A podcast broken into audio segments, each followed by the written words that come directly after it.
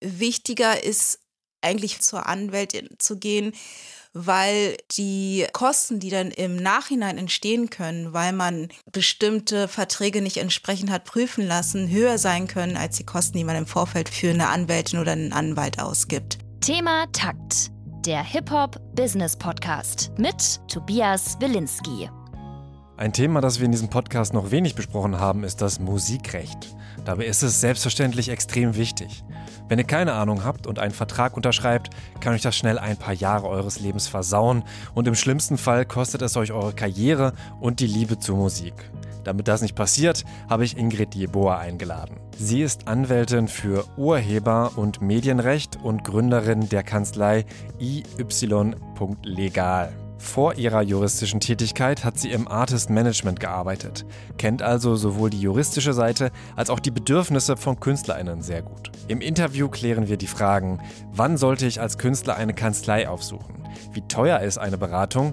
Kann ich einen Song samplen, wenn ich ihn selbst einspiele? Und wie unterscheiden sich Bandübernahme, Künstlerexklusiv und Vertriebsvertrag? Werbung wenn ihr noch auf der Suche nach einem Vertrieb seid, mit dem ihr eure Musik rausbringt, dann klickt auf den Link in der Beschreibung. Da landet ihr bei unserem Sponsor TuneCore. Mit einem TuneCore-Account könnt ihr eure Musik auf allen wichtigen Plattformen veröffentlichen. Bei Spotify, Apple und Amazon Music bis TikTok. Wenn eure Musik gestreamt wird, verdient ihr natürlich auch Geld. Der Vorteil bei TuneCore, ihr behaltet 100% der Streaming-Einnahmen und ihr behaltet die kompletten Rechte an eurer Musik. Ab 15 Euro im Jahr könnt ihr unbegrenzt Musik releasen und wenn ihr euch über den Link in der Beschreibung einen Account erstellt, spart ihr 20% bei den Preismodellen Breakout Artist und Professional Plan. Werbung Ende. Ich freue mich, wenn ihr mit dem Angebot etwas Geld sparen könnt, die Rechte an eurer Musik behaltet und überhaupt Musik rausbringt. Damit ich den Thematakt Podcast weiterhin rausbringen kann, brauche ich eure Unterstützung. Teilt diese Folge mit einer Person, die mehr über das Musikrecht wissen sollte. Finanziell unterstützen könnt ihr über paypal.me slash Thematakt. Bewertet Thematakt bei Apple Podcast und Spotify, da freue ich mich. Und folgt diesem Podcast, damit ihr auch den zweiten Teil des Gesprächs mit Ingrid Jeboa hört. Jetzt aber viel Spaß mit Teil 1. Herzlich willkommen, Ingrid Jeboa. Ich habe eine ähm, gute Einstiegsfrage für dich. Wir haben ja gerade schon im äh, Vorgespräch ein bisschen auch über Alben gequatscht. Du hörst äh, Soul und RB. Genau. Und dein erstes Album war D'Angelo. Mhm. Was war denn auf jeden Fall auch ein Album, was dein Leben geprägt hat? Puh, schwierige Frage. Also da gibt es sicherlich einige Alben, die mein Leben geprägt haben. Aber ähm, Alben, die mich besonders berühren oder die ich nach wie vor sehr gerne höre, sind halt so Klassiker von Stevie Wonder oder Marvin Gaye. Ähm, das eine Album von Marvin Gaye, wo er so ein bisschen politisch äh, politische Songs produziert hat. Mir fällt gerade der Titel nicht What's ein. Going on? Genau, genau. Das, das ist ein, ein Album, das, das mich sehr, na, nicht geprägt beeinflusst, aber das ich sehr, sehr gerne höre, genau. Mhm.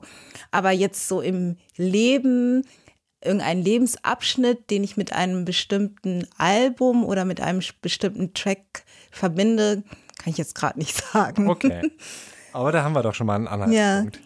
Ich würde auch direkt ins Thema einsteigen, ähm, Musikrecht. Äh, mhm. Vielleicht dann später auch nochmal auf deine Geschichte, wie du überhaupt dahin gekommen mhm. bist, wo du jetzt bist. Mhm. Aber ähm, so eine ganz grundlegende Frage, die sich ja auch aufstrebende KünstlerInnen stellen, ab wann lohnt sich für mich überhaupt so ein Weg äh, zum Anwalt, zur Anwältin? Mhm. Also wenn vorhersehbar ist, dass man mit seiner Musik tatsächlich auch seinen Lebensunterhalt teilweise bestreiten kann oder wenn, wenn es zum Beispiel in Verträgen zwischen Label und KünstlerInnen um äh, Vorschüsse, um Einräumung von Rechten geht, äh, dann würde ich schon den Gang zur Anwältin oder zum Anwalt empfehlen. Gerade wenn es äh, um langjährige Beziehungen, Vertragsbeziehungen geht, ja. Ab wann fängt langfristig für dich an? Schon, wenn es um die Produktion von zwei, drei Alben mit einem Vertragspartner und einer Vertragspartnerin geht, also wenn man sich wirklich über drei bis vier, fünf Jahre verpflichtet, mit äh, VertragspartnerInnen zusammenzuarbeiten und wie gesagt, dann halt auch ähm, mit Rechten jongliert wird, beziehungsweise die eingeräumt werden, weil die ja dann manchmal über die Vertrags Vertragslaufzeit hinaus eingeräumt oder übertragen werden. Okay, ähm, kannst du das vielleicht nochmal ein bisschen ähm, erklären? Was passiert mit meinem Songrecht nach Mhm. dem Vertrag? Also wenn ich, gehen wir mal davon aus, ich schließe als Künstlerin einen Vertrag mit einem Label ab, dann ist es entweder so, ich habe die Songs selbst produziert und dafür auch im Vorfeld die Kosten getragen und trete dann mit meinem Master an ein Label heran und die schlagen drauf ein und sagen, okay, wir schließen jetzt mit dir einen Vertrag über dieses Album ab und gegebenenfalls noch über weitere Alben. Dann lizenziere ich das, was ich im Vorfeld produziert habe, an das Label. Und diese Lizenzeinräubung wird für eine gewisse Dauer eingeräumt oder übertragen. Und das muss nicht zwangsläufig mit der Vertragslaufzeit einhergehen. Meistens ist die Einräumung der, der Lizenz oder des Masterrechts für 10 bis 15 Jahre bestimmt. Die Vertragslaufzeit kann aber auch nur drei bis vier, fünf Jahre dauern. Das heißt, da müsste man in dem Vertrag, in den Verträgen gucken, ob es eine Möglichkeit gibt, da vielleicht die Vertragslauf, also nicht die Vertragslaufzeit, sondern die Einräumung der Rechte entsprechend anzupassen. Aber das ist dann meistens auch ein Punkt, wo man sich fragen sollte, macht es Sinn, hier zu verhandeln oder gibt es vielleicht andere Punkte, die wichtiger sind, dann zu besprechen oder in dem Vertrag anzupassen? Okay, ähm, vielleicht nochmal erstmal gleich einen Überblick äh, verschaffen, was es überhaupt für Vertragsarten gibt. Ähm, aber, äh, weil du es auch im Vorgespräch angesprochen hast, dass, ähm, was sind denn so ganz grobe Kosten, die auf mich zukommen könnten, wenn ich jetzt zum Beispiel überhaupt erstmal einen Vertrag checken lasse? Du sagst ja, viele haben Angst davor, überhaupt äh, zum Anwalt, zur Ja. Anwältin zu gehen, weil sie denken, das ist jetzt direkt mega teuer. Ähm, aber vielleicht kannst du da den Leuten die Angst nehmen. Also Anwältinnen rechnen ja meistens nach Stunde ab und ähm, die Range des Stundenhonorars ist, äh, da kann es bei 150 Euro die Stunde losgehen bis zu 300, 400 Euro die Stunde. Es kommt auch immer so ein bisschen drauf an, welche Expertise man hat, wie lange man im, im Business ist, etc. Darüber hinaus äh, gibt es auch Möglichkeiten, einfach Pauschalen zu vereinbaren. Aber wichtiger ist eigentlich zur Anwältin zu gehen, weil die äh, Kosten, die dann im Nachhinein entstehen können, weil man bestimmte Verträge nicht entsprechend hat prüfen lassen, höher sein können als die Kosten, die man im Vorfeld für, für eine Anwältin oder einen Anwalt ausgibt. Also es gibt ja nach wie vor Verträge, wo äh, prozentuale Beteiligungen festgehalten werden, die an Sittenwidrigkeit grenzen. Und da dann im Nachhinein wieder aus diesen Verträgen zu kommen. Und insbesondere besteht ja dann auch die Gefahr, sich gerichtlichen Prozessen ähm, auszusetzen oder damit konfrontiert zu werden. Und die Kosten, die dann dabei entstehen, sind meistens viel, viel höher als dann die Kosten für eine Rechtsberatung im Vorfeld. Okay. Also kann ich davon ausgehen, dass äh, wenn ich so einen Vertrag checken lasse, Mhm. das ein paar hundert Euro kostet, aber nicht gleich tausend oder ein paar tausend. Nee, eigentlich, eigentlich nicht. Also ähm, die Verträge mit TonträgerherstellerInnen, sage ich jetzt mal, sind relativ standardisiert. Und dann gibt es dann halt so ein paar Punkte, die man dann entsprechend anpassen kann. Aber Tausende von Euro, nicht paar Hunderte definitiv, ja. Okay. Ähm, was für Vertragsarten gibt es denn überhaupt? Mhm. So, ähm, sag mal, Oberkategorie, da kann man wahrscheinlich noch feiner gehen, Mhm. aber äh, was ist so häufig, auf jeden Fall in der Musikindustrie? Ja, also häufig sind auf jeden Fall die Verträge mit ähm, Labels. Da gibt es zum einen den Bandübernahmevertrag, den ich ähm, eingangs schon geschildert habe. Also das heißt, ähm, KünstlerInnen produzieren was und lizenzieren dann ihre Masterrechte. Und dann gibt's dann halt noch den Künstler-Exklusivvertrag. Da ist es so, dass das Label mit Künstlern Verträge abschließt, aber die Songs dann nach Abschluss des Vertrages entstehen und das Label dann halt da einfach mehr Mitsprache hat, weil im Vorfeld die Kosten komplett vom Label getragen werden. Also das Label räumt sich dann in dem Zusammenhang auch mehr Rechte ein. Also die wollen dann auch am Merchandising beteiligt werden, die wollen dann auch an Live beteiligt werden, weil sie halt im Vorfeld so ins finanzielle Risiko gehen. Das jetzt labelseitig, natürlich gibt's dann auch noch einen Vertriebsvertrag. Das ähm, betrifft die Verträge, wenn man als Künstlerin alles selbst macht. und nicht Interesse hat, mit einem Label zusammenzuarbeiten, sondern alles ähm, selbst zu veröffentlichen, auch die Marketing-Tätigkeiten selbst zu übernehmen, dann schließt man einfach nur einen Vertrieb ab für, ne, äh, wie das Wort schon sagt, das, das Vertreiben der Songs.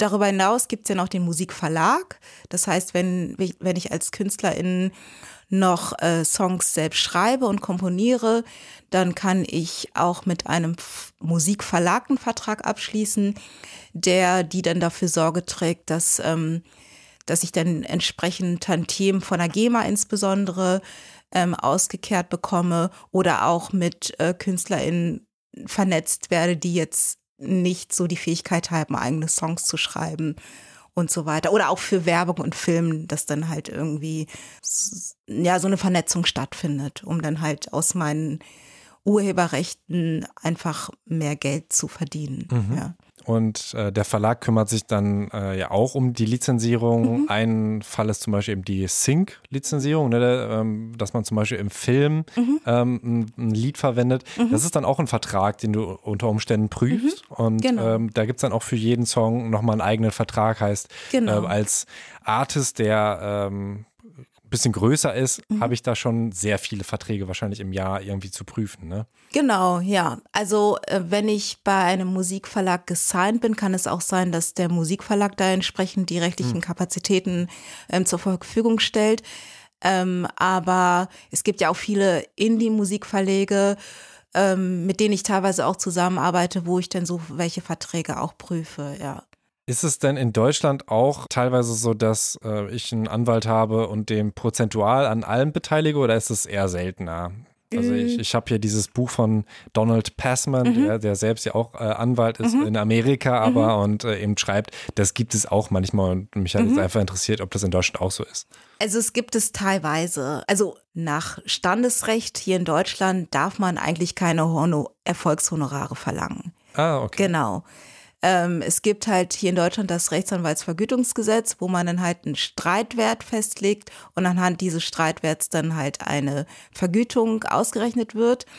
Aber äh, ich weiß, dass in der Branche teilweise man halt auch dann eher Pauschalen vereinbart, die dann vielleicht so ein bisschen einer prozentualen Beteiligung entsprechen. Wie viele Seiten hat denn so ein Vertrag normalerweise? Also ähm, so um den Dreh, sag ich mhm. mal.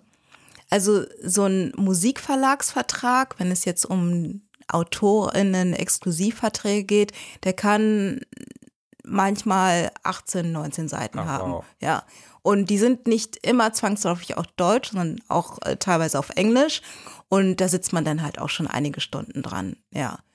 Krass. Genau. Ja. Wie kompliziert ist das, dass Musik international so unterschiedlich vergütet und behandelt wird? Inwiefern? Also, dass es ja eben unterschiedliche ähm, ja, Unternehmen gibt, wie die GEMA zum mhm. Beispiel eben in Deutschland, ähm, aber in, äh, in Amerika das ja irgendwie anders läuft. Mhm. Auch, aber weiß ich nicht, also es gibt halt einfach so viele äh, Gewerke und gerade mhm. wo ich das mhm. Buch eben lese, von mhm. dem Donald S. Passman eben, ähm, der eben auch beschreibt, hier in Kanada ist es so, in Amerika ist es so und äh, in Europa gibt es das und das, mhm. dass ich halt schon denke, okay, wie viel von diesem Buch ähm, kann ich eigentlich mhm. ähm, verwenden mhm. und wie viel ist, wie, wie, unnütz ist es eigentlich, weil das eigentlich nur für amerikanische Artists mhm. ausgelegt ist, so ein bisschen. Ja, also in Deutschland oder bei deutschen Künstlern kommt es darauf an, inwieweit die halt auch in anderen Ländern ähm, erfolgreich sind.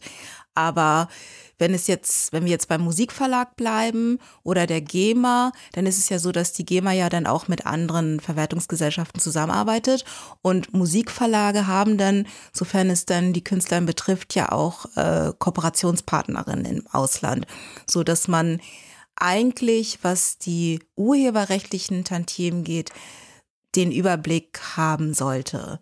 Okay. Genau. Und ähm, wenn es um die Verwertung der Masterrechte geht, dann schließt man ja auch oder einigt man sich innerhalb des Vertrages ja auch immer auf ein bestimmtes Territorium. Mhm. Genau. Und bei deutschen Labelverträgen, ja, ist es meistens Universum. Aber ich glaube, dass die Verwertung dann halt nur so weit stattfindet, wie es für den Künstler in oder die Künstlerin oder und dem Label auch Sinn macht. Also es macht keinen Sinn, in Amerika ähm, eine Auswertung anzustreben, wenn die oder der Künstler dort überhaupt keine Möglichkeiten hat, äh, Fuß zu fassen oder mhm. wenn, wenn es vorhersehbar ist. Ja. Und da steht Universum im Vertrag dann. Teilweise ja. Okay. Weil man könnte ja irgendwann auf dem Mars landen, wenn nicht das dann jemand sagt, nee, da hast du keine Kohle. Okay. Ähm, ein äh, Vertrag mit dem Manager gibt es dann ja auch nochmal. Mhm. Gerade da äh, kann man, glaube ich, schnell was falsch machen. Mhm. Ne? Am ehesten noch, weil da ist es wahrscheinlich am wenigsten genormt, ne? weil auch mhm. diese äh, Ich bin ein Manager äh, per Handschlag mhm. auch teilweise ähm, gibt. Äh, vielleicht ist das auch ein ganz guter Punkt, wo man nochmal sagen kann, was sollte ich als Artist beachten? Mhm. Also wo sollten vielleicht auch meine Alarmglocken schrillen? Mhm. Du hast ja schon vorher gesagt, ähm, äh, ich weiß nicht mehr genau, welche Formulierung du gewählt hast, aber wenn es dann eben zu horrende ähm, Prozente irgendwie verlangt mhm. werden, äh, dass man da einfach Bescheid weiß, ah, vielleicht sollte ich da nochmal einen Anwalt drüber gucken. Ja, also es gibt teilweise Rechtsprechung zu Managementverträgen, weil die, glaube ich, öfter, obwohl nicht, will mich da nicht so weit aus dem Fenster lehnen, aber hat sehr viel Konfliktpotenzial auf jeden Fall.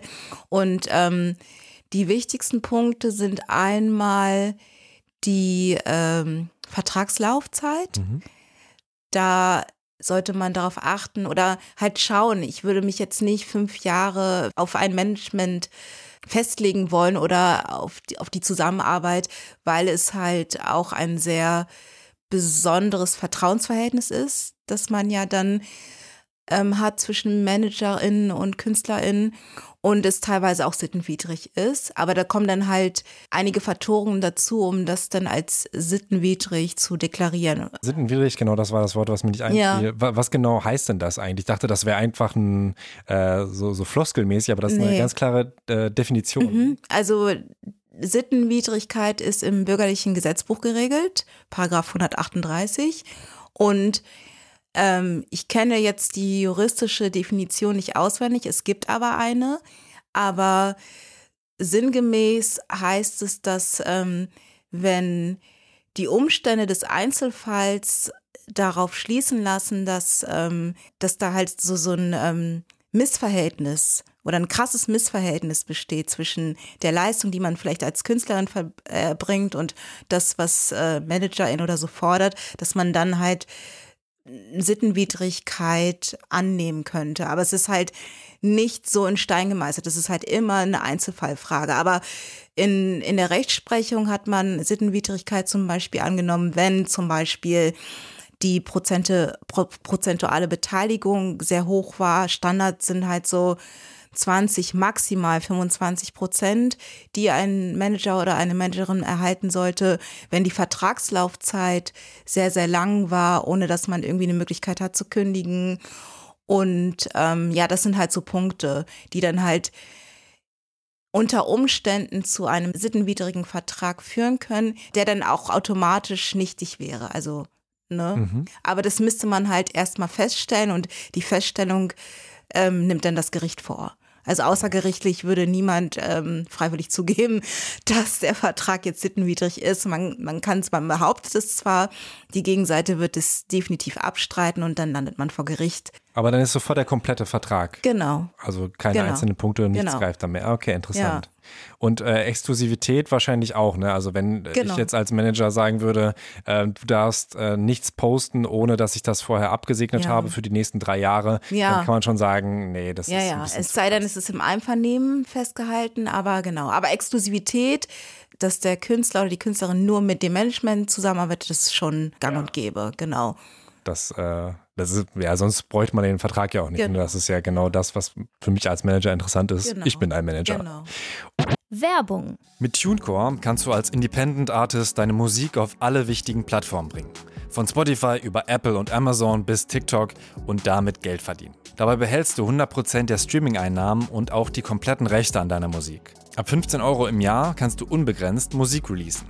Den Independent-Vertrieb TuneCore nutzen zum Beispiel auch Moneyboy, Russ, Calvin Cold, Marvin Game oder Aisha Vibes.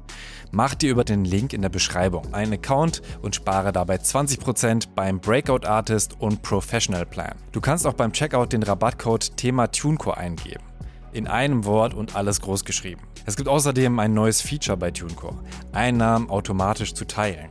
TuneCore Splits ist da. Bring deine Musik auf alle wichtigen Plattformen von Spotify bis TikTok, verdiene Geld damit und teile deine Einnahmen ganz einfach unter allen Beteiligten, sodass jeder bekommt, was er verdient. Werbung Ende.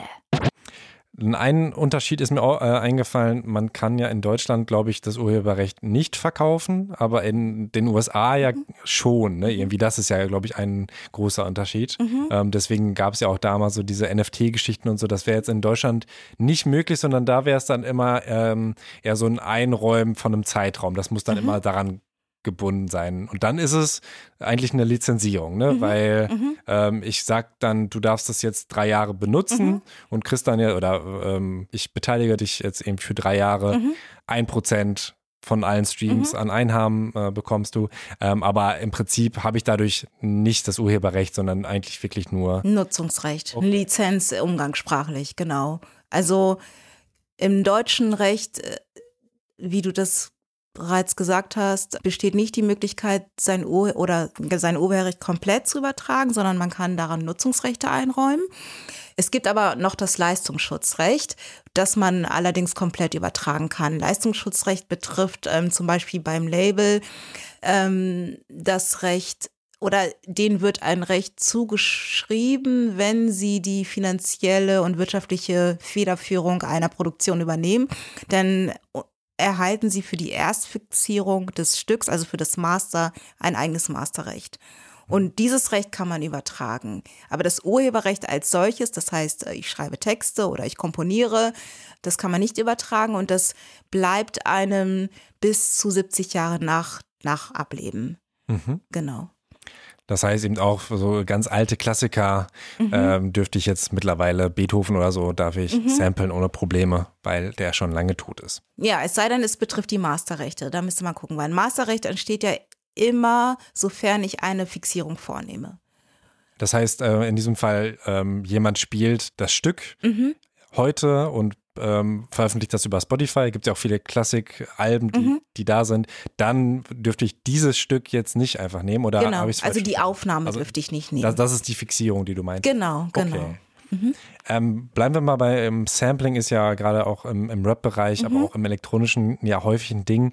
Ähm, was sind denn da ähm, häufige Fehler, die, die entstehen. Also es ist ja auch diese Spiel einfach nach, mhm. dann ähm, genau. pa passierte nichts Regel, genau. aber stimmt das oder nicht?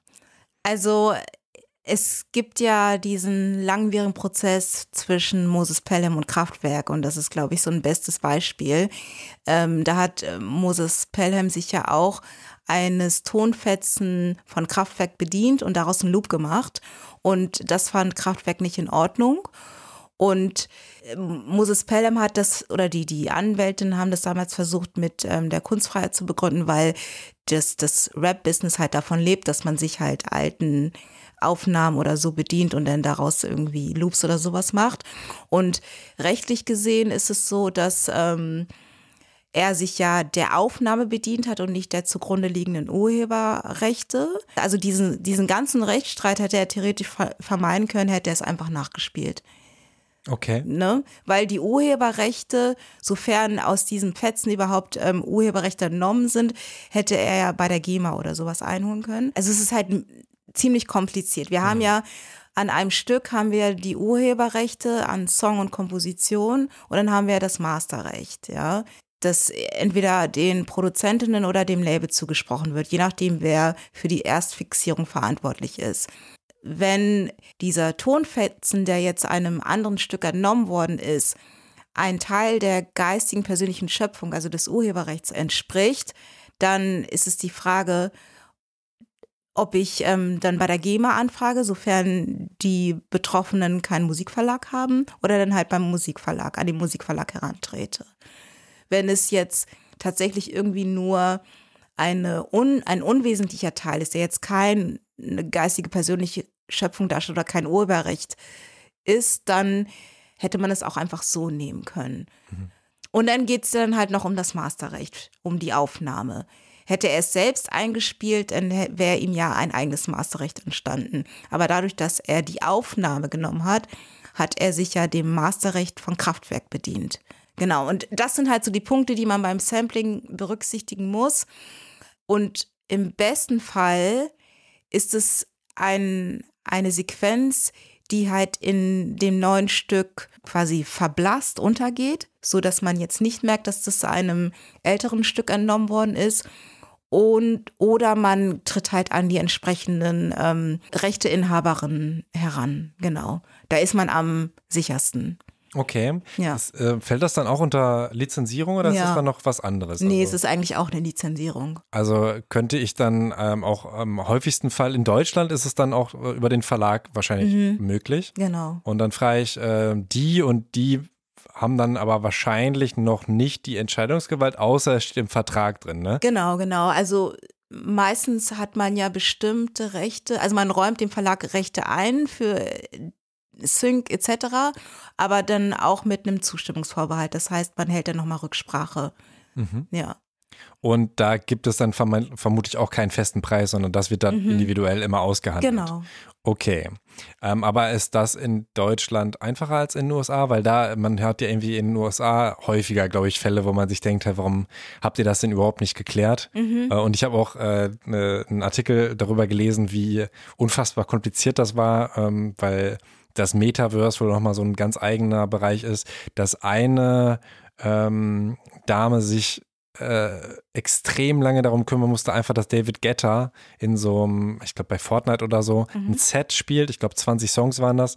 Aber weil halt jeder, jede Person, die an dem Song beteiligt war, ähm, das okay geben musste, das halt einfach so unfassbar lange gedauert hat. Und auch bei Beyoncé dann irgendwie bei manchen Songs dann 22 Leute irgendwie sagen müssten, ja, ist okay. Mhm. Ähm, ja, aber Ursprungsfrage ist, äh, ist es in Deutschland äh, irgendwie ein bisschen leichter Also es kommt drauf an, weil ich meine, an einem, an einem Song können ja wirklich mehrere Personen beteiligt sein. Und ähm, wenn, und die muss man ja dann logischerweise alle fragen. Deswegen äh, ist, ist es, stelle ich mir es nicht weniger komplizierter an in Deutschland, weil man teilweise gewisse Beteiligte dann auch nicht mehr kontaktieren kann, weil man nicht weiß, wo sie sind oder so. Man, man sieht es ja in der GEMA, meistens ist also relativ vieles in der GEMA eingetragen, so dass man einsehen kann, ähm, wer Rechteinhaberin ist. Aber die entsprechenden Personen dann halt auch zu erreichen und dann auch eine, äh, eine Einwilligung einzuholen, ist, kann genauso kompliziert sein. Ich erinnere mich an einen Fall, da war ich aber noch nicht als Rechtsanwältin tätig, sondern im Künstlermanagement. Da hatten wir auch ähm, einen alten Song. Da hatte eine Band von uns einen alten Song gecovert oder ha- hatte es in Planung. Und da sind wir auch an den Verlag herangetreten. Es hat Monate gedauert, bis man da äh, irgendwie eine Einigung gefunden hat, beziehungsweise bis die sich zurückgemeldet haben mit grünem Licht.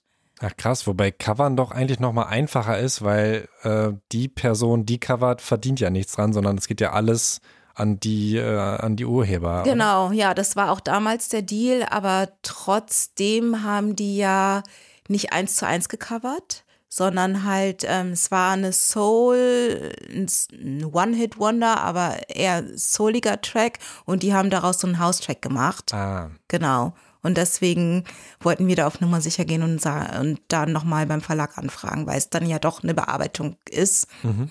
Und ähm, ja, Also das heißt, äh, ganz, ganz nah am Song covern ist deutlich einfacher. Ne? Da Mhm. ähm, brauche ich auch unter Umständen gar nicht unbedingt die Einwilligung, glaube ich, direkt von allen. Also wenn ich jetzt von US-Künstler irgendwas covern möchte, dann ist es, glaube ich, äh, nicht unbedingt so, dass man da alle Rechte von allen Leuten, die daran beteiligt sind, Mhm. haben muss. Man muss die halt nur alle angeben. Ne? Also quasi in den Metadaten, wenn ich es jetzt selbst hochlade Mhm. über so ein DIY oder meinem Verlag, da muss, muss da einfach angegeben sein, Urheber ist die Person, Texter ist die Person und dann Mhm. wird das automatisch auch an die äh, abgeführt, sodass die halt eigentlich nur einen Vorteil davon haben, außer sie merken jetzt, der Song ist so kacke, das Cover, bitte äh, löscht Genau, das wieder. das wäre dann das Urheberpersönlichkeitsrecht. Also ähm, wenn ich Text übernehme, ich müsste es der GEMA melden, weil die GEMA ja dann dieses Recht wahrnimmt, ähm, damit genau, damit dann die entsprechende Registrierung vorgenommen äh, werden kann. Und wenn ich dann als Urheberin feststelle, okay, das passt mir gar nicht, dann hat man unter Umständen tatsächlich die Möglichkeit, das zu unterbinden wegen Urheberpersönlichkeitsrechte, ne, weil man sich mit der Version nicht identifizieren kann oder anderer Kontext etc. Genau. Okay, also zum Sampling, ähm, nochmal auch den Fall Moses Pelham, ähm, er hätte immer noch unter Umständen Probleme, aber weniger. Das heißt, also wer hätte das nachgespielt, ähm, das Masterrecht, mhm. ne, weil mhm. er ja selbst äh, quasi das aufnimmt, mhm. das er schafft und das mhm. dann eben da reinpackt. Aber äh, Kraftwerk hätte trotzdem noch klagen können, dass er das, was er nachgespielt hat, von denen hat. Mhm. Also das wäre noch geblieben. Genau, die, die Urheberrechte, die zugrunde liegenden Urheberrechte, da wäre die Frage gewesen. Ähm, ich bin mir nicht sicher, wie da die Klärung ist ähm, oder ob da eine Klärung erfolgt ist. Ich denke, er hat es bestimmt bei der GEMA äh, angemeldet, aber ähm, die, die Urheberrechte wären dann noch ähm, zu klären gewesen oder sind dann geklärt worden, das weiß ich nicht. Ja. Okay, also alle Hip-Hop-ProducerInnen äh, mit Nachspielen ist man nicht unbedingt aus dem Schneider. Nein, nein, nein. Okay. Und ähm, der Unterschied zwischen Leistungsschutzrecht äh, und Urheberrecht, mhm. das eine ist dann und da wird mir dann nochmal quasi, dass ich das getan habe, vergütet, oder? Also ähm, wenn ich was einspiele, mhm. quasi diese Leistung, die ich dann da mhm. erbracht mhm. habe, ich habe jetzt hier rumgeklimpert, mhm. ähm, also das ist ja auch die GVL und nicht die mhm. GEMA. Genau. Ähm, und die ist ja auch, glaube ich, nicht nur für äh, Leute, die Musik machen, sondern auch für Texter zum Beispiel. Ne? Wenn ich jetzt irgendwie journalistische Arbeiten ähm, oder ist das? Ich glaube, das ist die VG Wort. Ah, stimmt, okay, ja, ja dann habe ich das vertan. Ja. Aber ist ungefähr ähnliches genau, Prinzip. Genau, oder? also Anknüpfungspunkt bei Leistungsschutzrechten ist halt nicht die geistige persönliche Schöpfung, sondern ähm, die Leistung. Mhm. Ähm, die, die wichtigsten, die zu nennen sind, ist einmal das Leistungsschutzrecht ausübender KünstlerInnen. Das heißt, wenn ich jetzt als ähm, Künstlerin lediglich performe und dem Stück